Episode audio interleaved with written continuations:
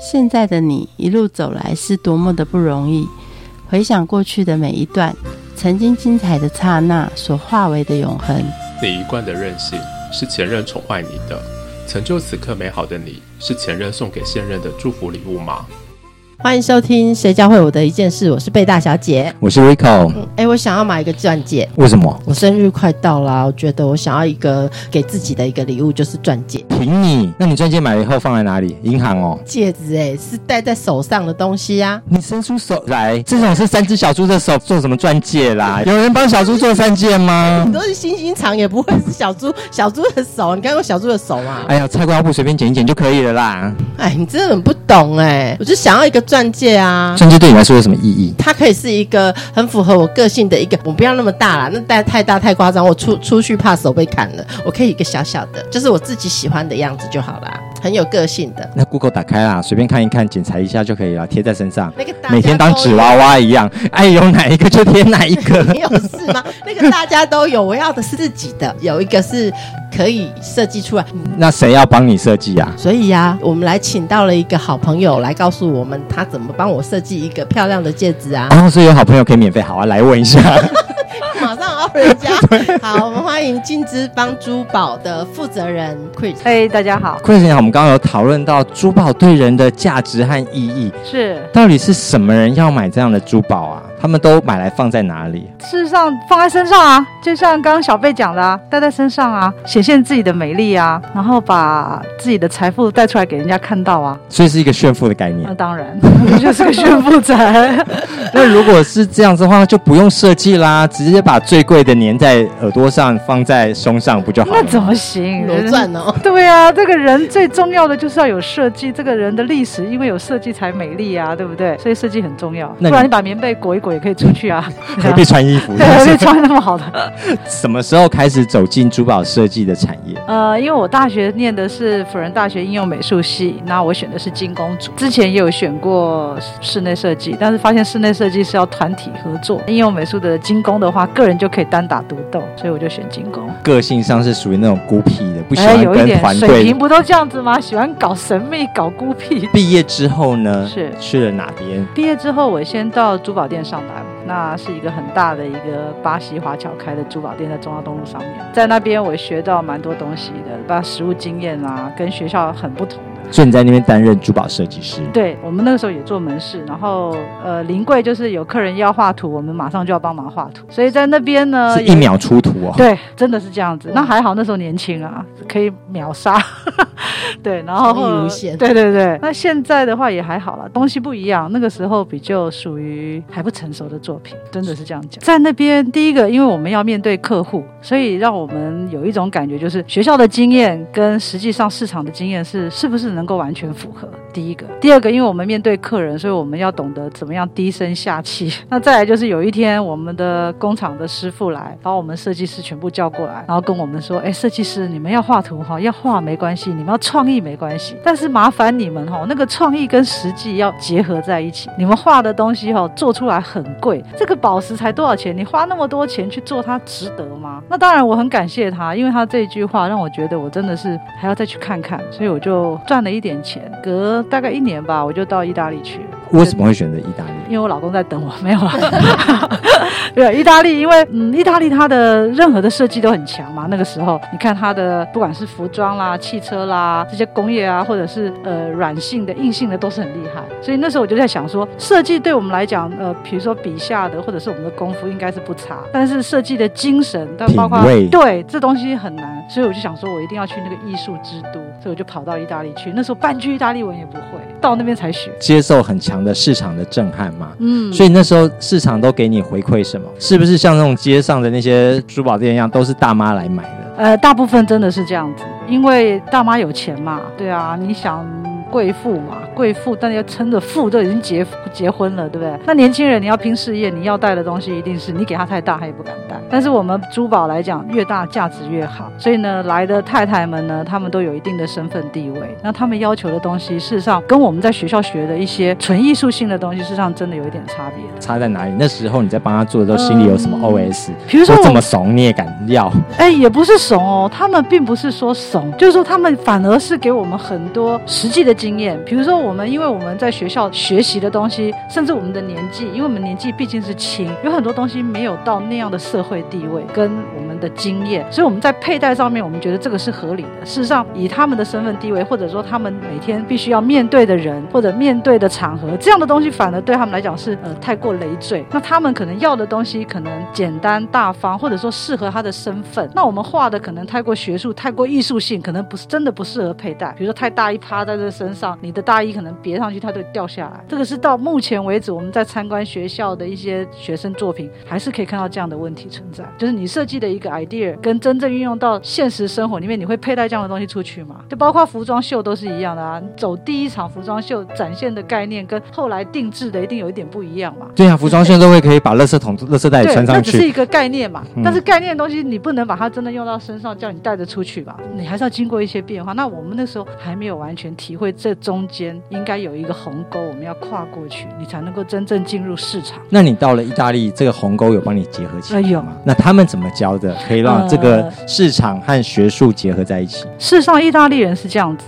他们的艺术性呢，真的是从小就培养。像我们在学校上艺术课，老师就是整班就带到那个呃乌菲兹美术馆，在那个市政厅，就看了一根柱子，讲了一个下午，就讲那一根柱子上面的花纹，从基座到到天花板，就讲一个下午。旁边有很多小学生一样是在上这样的课，所以他们就是从小培养。我们意大利人说，这个艺术的底子是在上轨里面，就在学里面的，改不掉。那这个东西就是文化素养。你有了这样的文化的底蕴，你再把它放到你的设计作品上面，它就可以看得出来。设计必须要经过咀嚼，你看到了，吸收了，把这个东西咀嚼以后，用你自己的方式表现出来，这个才叫设计。不然你只是一直在 copy 人家的东西，你永远不会有自己的风格。你觉得这些的珠宝设计都在卖给谁？事实上呢，以我的客群来讲，就是中小企业以上的太太，然后呢，还有一些公教人员，因为他们生活比较稳定嘛，然后到了一定的年纪，大概吃穿用度都有了嘛，然后，他们想要犒赏自己，所以通常都会买一些珠宝来搭配自己平常佩戴的衣服啊，这样子。所以他们给你 order 的时候都是怎么样的叙述方式？呃，比如说他们来的时候，他会跟你说：“哎，我蛮想要买一个钻戒，因为以前结婚的时候钻戒比较小，那这个小的钻戒我现在能干嘛？”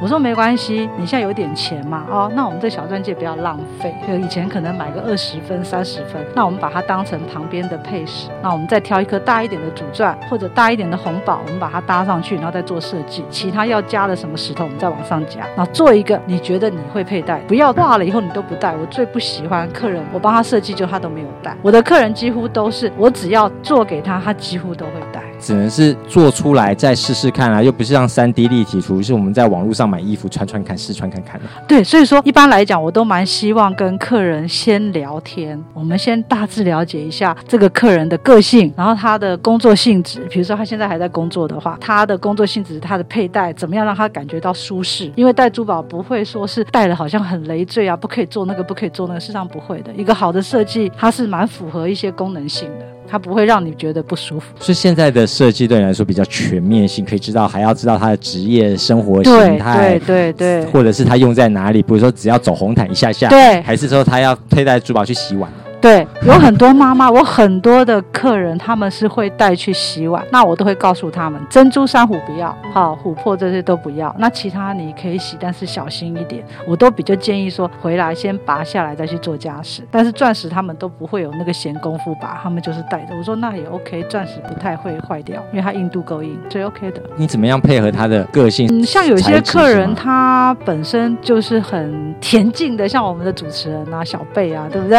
他就是很甜美的。你给他做一个太有个性的东西，可能不太适合他。对，那有些人他会告诉我，我喜欢梦幻的，我喜欢花花草草。那有些人就会跟我说，我不喜欢，完全不喜欢这个东西，我喜欢简单，越简单越好。可有些人不太了解他自己，他认为他想要什么，对最后你生出来的时候，所以说他说不是这种我要的客人，对这种客人，我很少碰到说我画图出来，他选了以后，他说我不喜欢的，因为我会通常会画三个图，假使对这个客人我一点都不了解，我通常会画三个风格完全不一样的图，然后来看他会选哪一个。类似像算命或者是对对对对对，就是大概因为你跟他聊天，你大概知道他的穿着，他今天来的样子，他穿的衣服，他谈吐，他是很急躁的个性，还是很平和的，他是寡言的，还是很很喜欢攀谈的，这种你都可以了解，大概了解一下，然后再问一下他现在的工作，可能有的人是在银行上班，有的可能是教职，有的人可能是导游，所以他的目的性都不一样，所以你可能依照这样子来帮他设计，就比较容易达到他要的。我想到我们曾经有一个朋友，是她在跟她老公的婚姻触礁之后，她老公找了外遇了。是然后她就一直哭，一直哭，想要给自己一个勉励、加油打气的一个小饰品。是，这时候你都会怎么样的帮她佩戴，或怎么样跟她聊天之后，找到她适合的配件？嗯，那就看啦、她是要复仇还是要重生？所以你可以在这饰品上放一些咒语。没有啦，就是说，假使你要呃比较展现自己的魅力的，比如说我要寻重回魅力对对对，那我们可能在做就比较比较亮眼一符点对，然后符合现代感一点。那假如说你只是要纪念缅怀你过去的舔伤之类的对，那我们可能就去追寻他以前在什么时候认识的美好时光对对对，哦通常大概就是这样。哇，好细致哦！对对，这样的细致思维是这些客人教会你的，还是你本身就会的？呃，事实上就是经验，真的是经验。我本来是我是水瓶座啦，当然比较会胡思乱想。但是呢，因为这快三十年的工作经验啊，因为你跟客人的聊天，大概就可以了解说整个制作的过程，第一步、第二步、第三步应该怎么样接，我们大家都已经很清楚。珠宝设计改变你的个性是什么？觉得珠宝设计哦，改我的坏脾气啊，因为哦，设计师应该有一些坏脾气，大家才会仰慕而来的。大牌啊，我还没到大牌，我 大牌我也想有坏脾气，我还没到大牌，有自己的个性。对，那个时尚的大师有没有？所以是大师啊，我还没脾气都很坏啊。对啊，是啊，可是你要看他之前还没成大师的时候，他有没有那么坏，早就被 fire 掉了。还在当助理。对啊，对不对？对啊，这个行业是我从我自己开始做，我也不是家族，是我自己白手的嘛。遇到的形形色色的人，社会经验吧。之前年纪轻啊，这脾气很坏，就多就像你讲的那种设计师有的那个怪脾气，就是看不爽客人就把客人轰出去啊。你都会怎么跟他说？看不懂的设计给我滚！不是，我跟他说这边没有适合你的，对不起。怎样的客人会触到你的那个？大家像朋友嘛，那你来没有关系，你来跟我询问一些珠宝常识，我都没有关系，我都很乐意。然后你跟我询问说这个东西的好坏，我觉得我尽可能的告诉你。当然说实在的啦，那是聊天啦，那我没有必要说像一个鉴定所一样，一直每天帮你鉴定一些东西，因为我毕竟不是鉴定所。但是我觉得，因为我们都是朋友的关系，我不希望把客人当成好像就是顾客，我希望是朋友。那我们是朋友，你尽量你有什么问题来问我没关系，但是不要把这一种当成是一个随便，你知道吗？有些人他得了便宜卖乖，他今天会跟你说，哎，我跟你讲，我去哪边买了这个东西，你帮我看。我心想说，天哪，我跟你讲这么多，然后你去跟别人买这个，你难道不跟我买吗？那你把我当什么啊、然后你好意思跑来我这边？对，然后来跟我讲，然后你又买了那么烂的东西，那你当我讲的都是白讲了，对不对？对啊，对啊，那你一次两次，我第一次还能笑笑跟你讲，第二次、第三次，我觉得你是来找茬的。对，那你就跟我讲说啊，你就是因为这样子哈，我没有跟你买，所以你对我就是不高兴什么的。我说没有啊，我这边说实在真的没有适合你的东西啊，不好意思。然后他说啊，你就是不喜欢嘛，不喜欢我，你就是要我跟你买，你就是故意讲气话，惹就是来反话。我说我没有，我并没有讲反话。我说要跟我买的人排队呢，真的不好意思，这边没有适合你的。那后来怎么改掉的？后来因为太多不适合的，是不是？也不是，后来也是因为年纪大了吧，然后出去外面买东西，我觉得我们每个人都有一种个性啊，那每个人都有他的个性。长大了，觉得说尽量把一个事情做圆满，可能会比做到那个过程比较重要吧。就算我今天没有卖掉东西，但是我跟客户之间是一个很圆满的状态，然后没有争执的，是和气的。我觉得这样的东西可能对我现在这个年纪更需要。我觉得钱对我来讲好像不是很重要了，因为大概也年纪大了。不不是那么的在意，一定要做成生意或什么的，反而是觉得说，哎，今天有没有跟人家吵架啊？今天我是不是表现的还算不错，有修养啊？应该年纪越大修养越好。在这珠宝行业里面，大概快要三十年了，嗯然后再看这产业当中的变化，是在台湾里面，或者是在世界上，哪一个时期是珠宝的全盛时期？然后现在是这个时期的起步还是衰落？假使以台湾来讲好了哦，台湾最好的光景就是那个钱眼角木屑，对，那个时候真的卖钻石就跟卖面包一样，你完全不用讲什么，克拉钻就跟卖钻石。他那个大概在我毕业前十年。所以我也没有赶上那个光景，我是十年后才踏入这个行业。但是因为我踏入的时候是以翡翠踏进去这个行业，所以我还算蛮幸运的，我还搭上了起来的那一波。然后因为我去补的东西都补到绿色的，而且我只买 A 货不买 B 货，所以那一那一批货让我赚到钱钱，所以我还蛮感谢。那至于说下坡或什么，因为全世界的景气不好，台湾这几年确实是受到影响，业绩掉很。那我还算是蛮稳定，因为我们做的是设计定制嘛。那会来定制的，就是会来定制的，有钱的还是有钱。整个珠宝产业你怎么看它？现在哦，现在我觉得珠宝整个都变了，就是年轻人喜欢的东西跟老一辈的人喜欢的不一样。但是有一个问题还是自古以来不变的，有钱人的思维。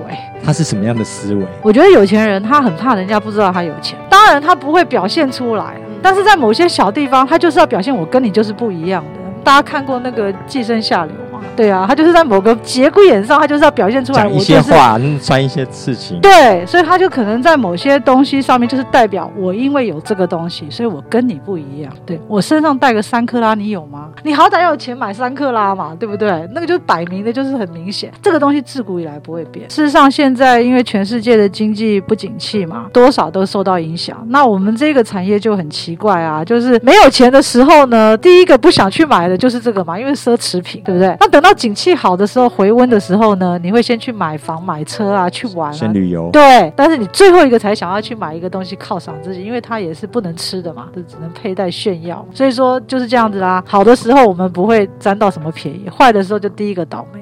所以你是景气的温度计，马上降温、马上回温的时候，你最应该。我们事实上我们很清楚，看吧，假使我们台湾真的景气很好，那就好啊，手上有钱，你就会多少都会想买。看到偶像这一类的珠宝设计师，哇，那他都是活得光鲜亮丽，很像明星，而他周围也都是很高端的人。是，那你在这个领域看到的是什么样的光景？是跟偶像剧演的一样吗？事实上，我们这个行业哦，会面对的人呐，会来买的，真的就是比较上流一点的人。要多上流啊，多上对不对？你说 蔡家也很上流啊，是是是，对不对？那或者郭家也很上流啊。就是你会一年至少出去几次国嘛，对不对？然后自由行啊，然后所以找你的都要吹笛的姐姐，像那个 赖英文 赖英那样吗？没有没有，但是怎么讲是是有一点身家啦，不可能说没有钱来买。对，但是产品这个时候就会分类。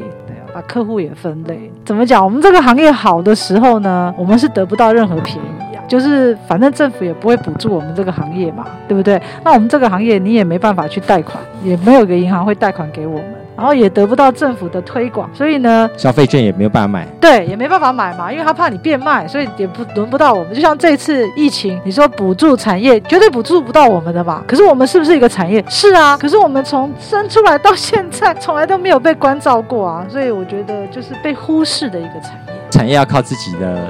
努力真的，那不然就是被放了自生自灭。对对对，我们是永远不会被看到的产业吧？事实上是蛮悲哀的。但这产业的陷阱也很多哎，当不景气的时候，骗子就从这边开始。啊，对对对，比如说卖黄金，就有人会拿到收到很多假黄金嘛。你可能今天卖的黄金才赚一点点，就收到一条，那你就死，你就你就赔死。而且记得在你说最好的年代，那时候还有是什么金光党那样子。对对对，然后还会拿一些钻石骗你嘛。对，叫你买，所以说，所以不景气的时候，这些骗子更多还更少。不景气的时候，肥类就会比较多一点，就拍你当就搞笑了，不是吗？听起来这样子，在珠宝的买卖上面诸多陷阱。第一个，珠宝绝对不要贪，你就是不要贪心。你觉得，呃，你去买，你用的很便宜的价钱买到很贵的东西是绝对不可能。你会说，哦，那个什么人讲那个东西才多少钱哦，赶快去买那个。你错过了这机会，永生就会后悔，血心肝。对，赶快下应该有去。过柬埔寨的人都有被带去买那个红宝嘛？他还当面烧给你看啊！我跟你说这个可以烧什么，然后都是真的天然。他讲的一愣一愣的，不买不行哎。对，但是呢，跟你讲那都是假的。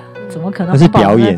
对啊，那个玻璃你温度不到也是不会化啊，对不对？你怎么那么冷静啊？所以你在这珠宝的三十年来，一切都是非常的小心，没有被骗过。嗯，我我很少，唯一一次上当就是买了比较贵一点的，跟日本人买了比较贵一点。日本人不会骗人吧？他也没有骗你，他卖你也是真的东西，但是他的价钱就比别人高啊。那可能我自己对他卖贵，那我买贵了我就认赔了。怎么样能够在这小心翼翼，在这个陷阱非常多的产业里面，一步一步的这样子走啊？就是我刚刚讲的，啊不要贪，然后在抉择的时候呢，你吸一口气，转过头去，不要看他 三秒钟，然后想这样很虐心哎。对啊，所以这个行业很很糟糕的，真的是明明看到这么漂亮，你好想要的东西，然后觉得就是这个价钱，我一定要买这个价钱，然后他给你的价钱也刚刚觉得还好啦，贵一点点应该是可以接受，但是我们买货的人一定要买最便宜，不可以买最贵。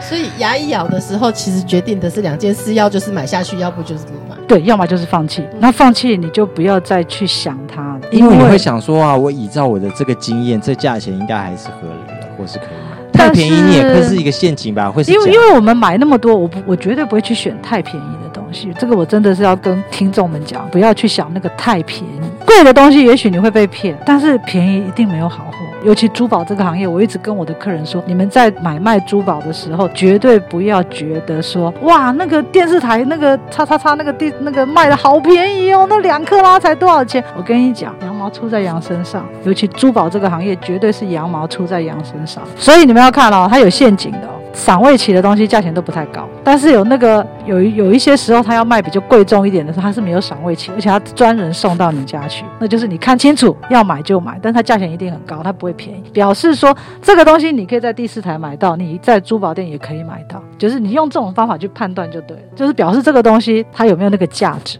但是这个珠宝这个行业真的就是不会骗人。就跟那个阿妈，我都每次跟那个阿妈进来，那个阿妈讲说：“啊，你唔知迄一克拉多偌济？我跟你讲，迄黑猪肉一克拉一斤偌济钱，甲迄白底下吧切偌济钱，迄就是无共款，阿妈价钱都无共款。”所以你不要去贪那个东西，就真的就是不一样。在这个产业里面，会比一般的产业更容易在这谈判上的你来我往嘛？对对对，你很享受这样的过程吗？是我很喜欢。呃，因为一般来讲，像我们在国外买这些裸石的时候，像钻石，我们大家都跟以色列人买。那以色列人他们是非常讲信用，几乎我们讲好的，像巴西人也是一样，我们都是一讲好价钱，一讲好是，我们根本不用写什么契约，我们就是握手，一握手，你那个手一握下去，就是告诉你，也告诉对方，这个已经我们已经达成，就成交了。你不可以再后悔，所以你们都不用契约的。我们不用，我们就是比如说，我们看好这一颗石头，我们在谈判的过程里面一直在讲价，对不对？当我们都觉得彼此都 OK 了，可厮杀到不是变成敌人了吗？不会，我跟你讲，所以我我觉得谈判桌上面的时候根本没有把你当朋友啊。不会不会，我们都是笑笑的。真的，因为有水准的人不会这样子谈判的，不会那种大叫，那跟那个什么一样。我们不会的，我们都是很客气的。反正谈生意嘛，你可以你卖我，我 OK 我买，这又没有勉强的，对不对？所以我们都是很理性的。我们讲我们的价钱，你讲你的，但是这个就是经验，你不可以讲的太离谱，你不可以讲完全讲说你没有行情。对，那你讲的你的经验告诉你这个东西值多少钱，你讲的大概就是这样，那 OK。尤其翡翠更是需要完全经验，你没有经验，你去那边你绝对被宰。所以成交了就是现。场交易的，对不对？珠宝一定都是现场交易，因为要不然，对啊，这就是我们刚刚讲的啊，就是政府不会给你钱去贷款去买这些东西啊。交易的过程当中，你觉得大概有几成是破局的？破局哦，事实上破局你不用觉得很遗憾呐。这一次破局不代表下一次不会和局，因为这种东西就是谈生意嘛，生意往来就是一定有，就是我们我们每次都讲，我跟你做生意是长远的。我们任何一个厂商或者任何一个矿主，我们都是说我们就是长久的。所以你今天跟我讲的这个价钱，我们就是希望你卖给我，我也可以卖给我。我只是一个中间的交易的人。加上设计，对我只是把你的东西合理的买进以后，加上我的设计转给我的客人。一旦我买到好的价钱，我就给给我的客人好的价钱。所以我只是在帮我的客人把守这一关。那你觉得产业未来有什么趋势？事实上，这个产业现在都是三 D 制图在制作，像我们以前在学校学的打板啦、雕蜡啦。哦，那更省更快啦。更省更快，但是三 D 有个问题，就是现在可能还没到达那么的普遍。然后呢，它有很多的东西，比如说花的自由行。比如说你要做自由行动，像花啦、草啦这种比较活泼的线条，三 D 来做就很难。三 D 它可能可以做一些，比如说你说排列式的，很小的钻石排到大的，或者相对应的，像 mirror 这样子的，这样可以，它很好做。所以说我不会全部用三 D。到目前为止，我的三 D 可能会搭配雕蜡、搭配打板、后置，我会选方法做，哪一个方法最快、最省钱，让我的客人不要花那么多的钱。反正做什么生意，应该都站在客人的想法吧。我觉得这是我能够做三十几年，应该是得到的一个心得。那未来人家在用珠宝是用什么样的眼光来看这件事？你觉得它是一个投资品，还是是个装饰品，还是一个社经地位的表征？它的比例上面会有变动吗？嗯，我觉得应该是有变动的，因为我们这个世代说实在的，是还是小时候也是不是很那个，我们的父母长辈当然就吃更多苦，所以他们经历过战争，所以他们会把它当成一种避风险啊，那他们会想要投资保值啊。那现在的我的客人还是有投资保值，但是你在问我的女儿的时候，也许她现在年纪小，他们完全不管这个，他们只管装饰为主。对他只管这个产品能不能表现我的样子，让我跟别人不一样。他们还是希望不一样，这个产品不一样，然后呢适合他的风格。那他也希望每天换。那至于价钱，我觉得还在，我觉得我还在思考这个问题，因为不见得年轻人不敢花钱，年轻人现在花钱也不比年纪大的人少，他们还更敢花。对他们只是有没有他要喜欢的东西。对啊，你你的手机永远输他好几。对对对，我们还在用那个老 Coco 手机，人家已经换了好几个了。我们都在等合约到的时候才换手机，对对对，比较便宜，出来马上就买还可以新的，还可以二九九排队。整个过程当中，你觉得珠宝设计教会你什么事？珠宝教会我的就是要冷静，在你要抉择的时候，你要吸一口气，让自己的脑子很清楚，然后再做决定，不要太急着做决定，冷静一点。谢谢。节目的最后，一起来听放飞的风筝，放飞的心。我们下次见，拜拜。用一根线它穿过蓝蓝的秋天，还牵着我对你的思念。有一只鸟，它飞在柔柔的风里面，却飞不出我深情的双眼。